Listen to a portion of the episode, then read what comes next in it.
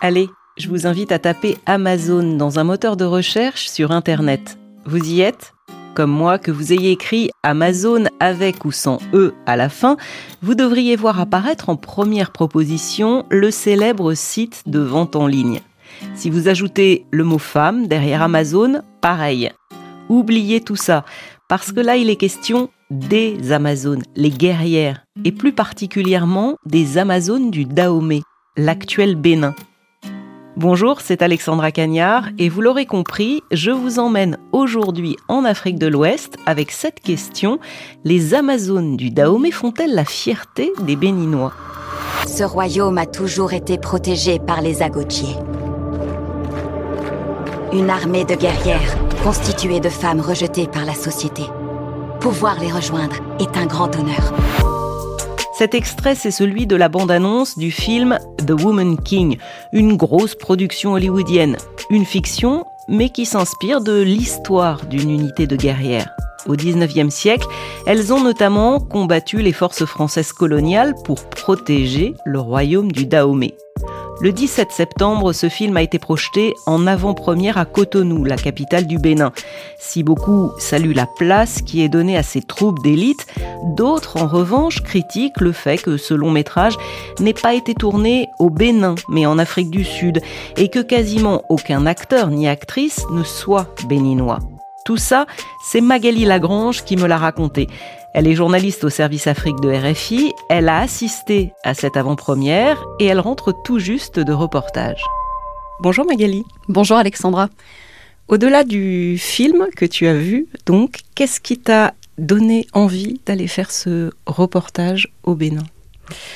Alors en fait, euh, moi je ne connaissais pas grand-chose à l'histoire des Amazones, si ce n'est que c'est une armée de femmes qui s'est battue et que euh, cette figure féminine pour défendre euh, un territoire, ça fait venir beaucoup d'images.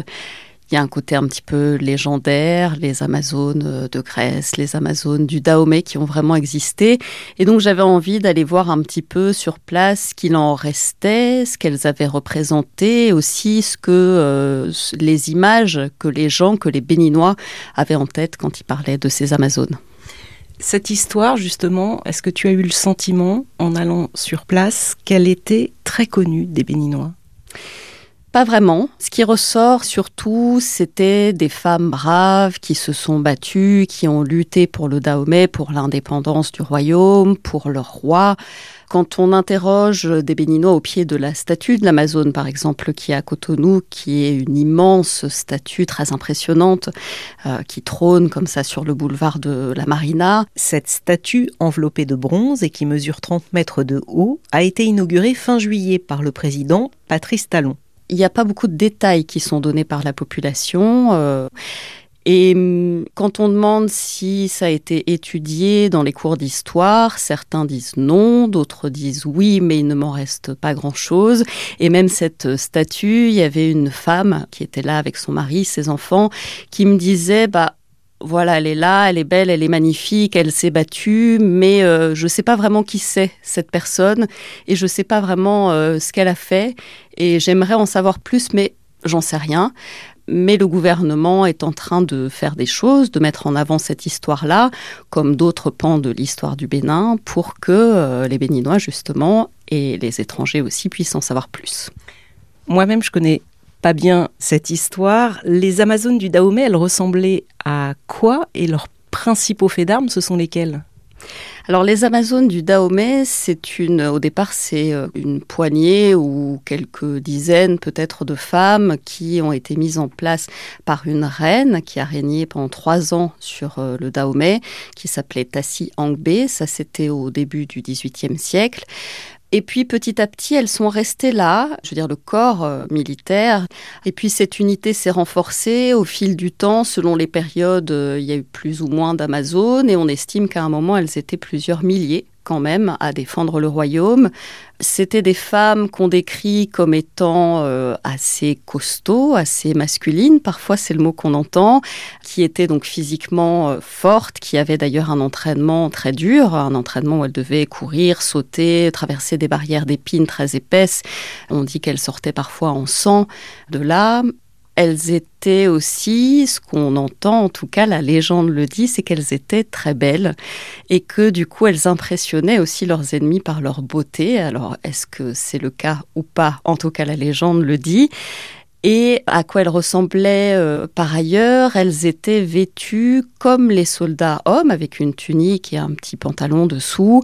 Elles avaient aussi euh, des armes, les mêmes que les hommes. Ça a varié au fil du temps, bien sûr. Elles avaient euh, à la fin des fusils. Elles pouvaient avoir aussi ce qu'on appelait la dent pour égorger leurs ennemis. Toujours la tradition orale dit qu'elles ramenaient les têtes de leurs ennemis vaincus à leur roi.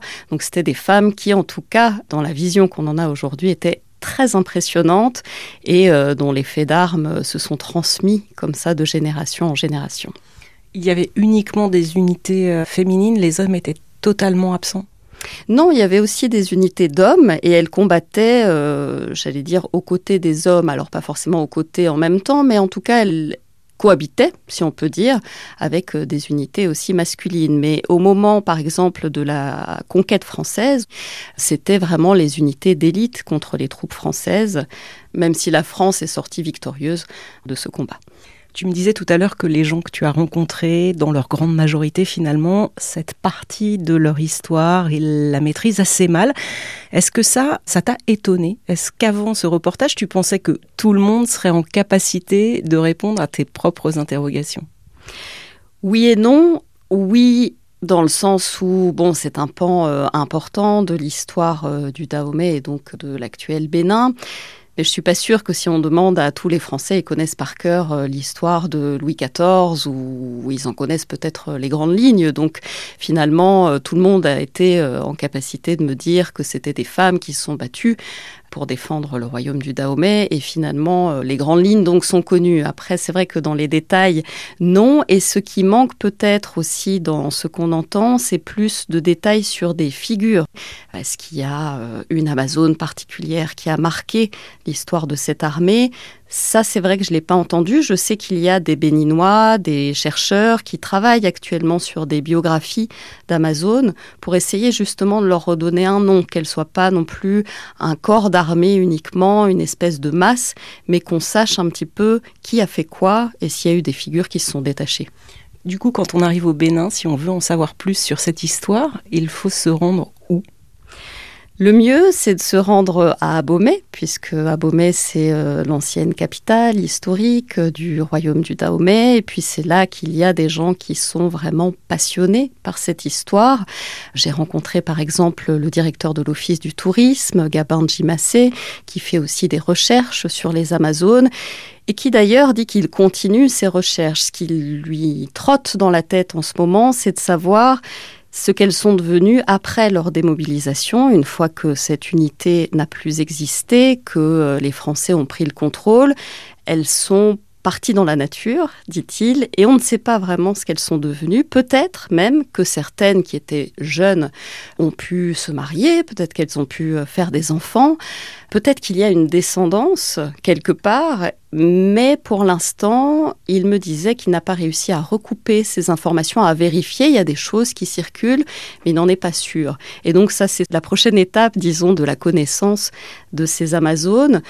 Et ces passionnés sont capables de euh, raconter quand même de grands pans de l'histoire, ont accès aussi au, musée qui est là-bas, au palais euh, d'Abomey dans lesquels euh, sont entreposés des objets. On peut y voir la tunique justement que portaient les Amazones, on peut y voir leurs armes. Il y a des bas-reliefs aussi, dont un où on voit une Amazone porter une tête. Donc ce sont des schémas, hein, bien sûr, ce sont des dessins de très jolies peintures. Donc tout ça, plus la tradition orale, les récits qu'il me disait avoir reçus de ses grands-parents, de ses parents, enfin, qui sont transmis comme ça, qui donc leur donnent une connaissance de ce qu'a été euh, l'histoire de ce royaume et l'histoire des Amazones. Ce musée, c'est un lieu qui est entièrement dédié uniquement aux Amazones du Dahomey? Non, pas du tout. Ce sont les palais de plusieurs euh, rois du Dahomey qui se visitent. Il y en a euh, une dizaine sur le site. Alors les dix ne se visitent pas. Mais à l'intérieur de ces palais, donc, sont présentés des objets liés aux Amazones. Il n'y en a pas beaucoup qui sont présentés actuellement, mais il y a un nouveau musée qui va euh, voir le jour normalement en 2024. En tout cas, le gouvernement du Bénin y travaille qui doit être euh, édifié sur la cour des Amazones, qui est une grande, un grand terrain qui est à côté des palais et qui est pour l'instant un petit peu en friche, je dirais. En tout cas, il y a des herbes, on peut voir des animaux qui traversent. C'est dans ce musée que devraient aussi prendre place les 26 œuvres des trésors royaux d'Abomey restituées par la France au Bénin il y a presque un an. Et là, donc, ce sera un musée qui sera consacré au roi du Dahomey, roi et reine, mais aussi aux Amazones. Il y aura donc des bijoux, des tuniques, des armes, etc. Et où euh, le gouvernement du Bénin veut présenter au public l'épopée des Amazones, leurs grands faits à travers une scénographie. Enfin, tout ça est encore en projet. Il y a un gros catalogue d'un millier de pages qui est déjà euh, sur le bureau du directeur euh, du projet. Mais bon, maintenant, il faut monter le musée. Tu dis roi et reine, c'est vrai ce qu'on met en avant, ce sont euh, des femmes. Là, on est au Bénin dans une société plutôt patriarcale, c'est pas la seule évidemment. Ça, c'est quelque chose à laquelle la population est très sensible. Alors en tout cas, les femmes euh, qui euh, commentent la figure de l'Amazone ou qui voient la figure de l'Amazone, plusieurs m'ont dit pour moi, la femme béninoise et la femme en général d'ailleurs, pas qu'au Bénin, en Afrique et ailleurs dans le monde, c'est ça. C'est une personne qui se bat non seulement pour elle, mais aussi pour les gens qui l'entourent, aussi pour la société, et qui doit mener un combat quotidien pour euh, pouvoir devenir euh, ce qu'elle est ou ce qu'elle veut être. Il y a une chorégraphe qui s'appelle Rachel Agbossou qui me disait ça, qui a monté un spectacle de danse autour des Amazones et qui a mêlé comme ça la figure passée et la projection vers euh, ce que doit être ou ce qu'est la femme moderne qui se bat comme ça son combat quotidien. Donc les femmes sont très sensibles, oui, à cette figure de l'Amazone. Finalement, des Amazones qui sont très modernes. Oui, il y a un côté moderne et c'est pour ça aussi que euh, les autorités du Bénin euh, la mettent en avant actuellement. La statue à Cotonou qui a été euh, inaugurée fin juillet. Ce qu'en disent les autorités béninoises quand on leur pose la question de pourquoi avoir fait ce choix, c'est on voulait mettre en avant la femme pour ce qu'elle a été dans le passé, ce qu'elle a représenté pour l'histoire du Bénin, qui a été à un moment peut-être gommée ou pas assez mise en avant, alors qu'elle a joué un rôle important.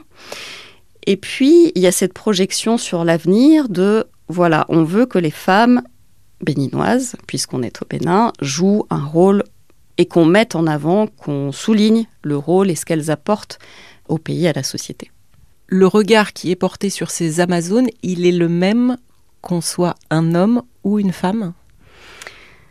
Alors les hommes avec qui j'ai pu en parler, ceux qui par exemple sortaient de, la projection euh, du film The Woman King, euh, lors de cette avant-première à Cotonou, avait aussi un sentiment de grande fierté par rapport à l'histoire euh, du pays, par rapport à ce que ces femmes ont représenté, par rapport aux valeurs qu'elles ont portées, à leur bravoure, à leur courage. Donc c'est vrai que ce sentiment de fierté, il est partagé.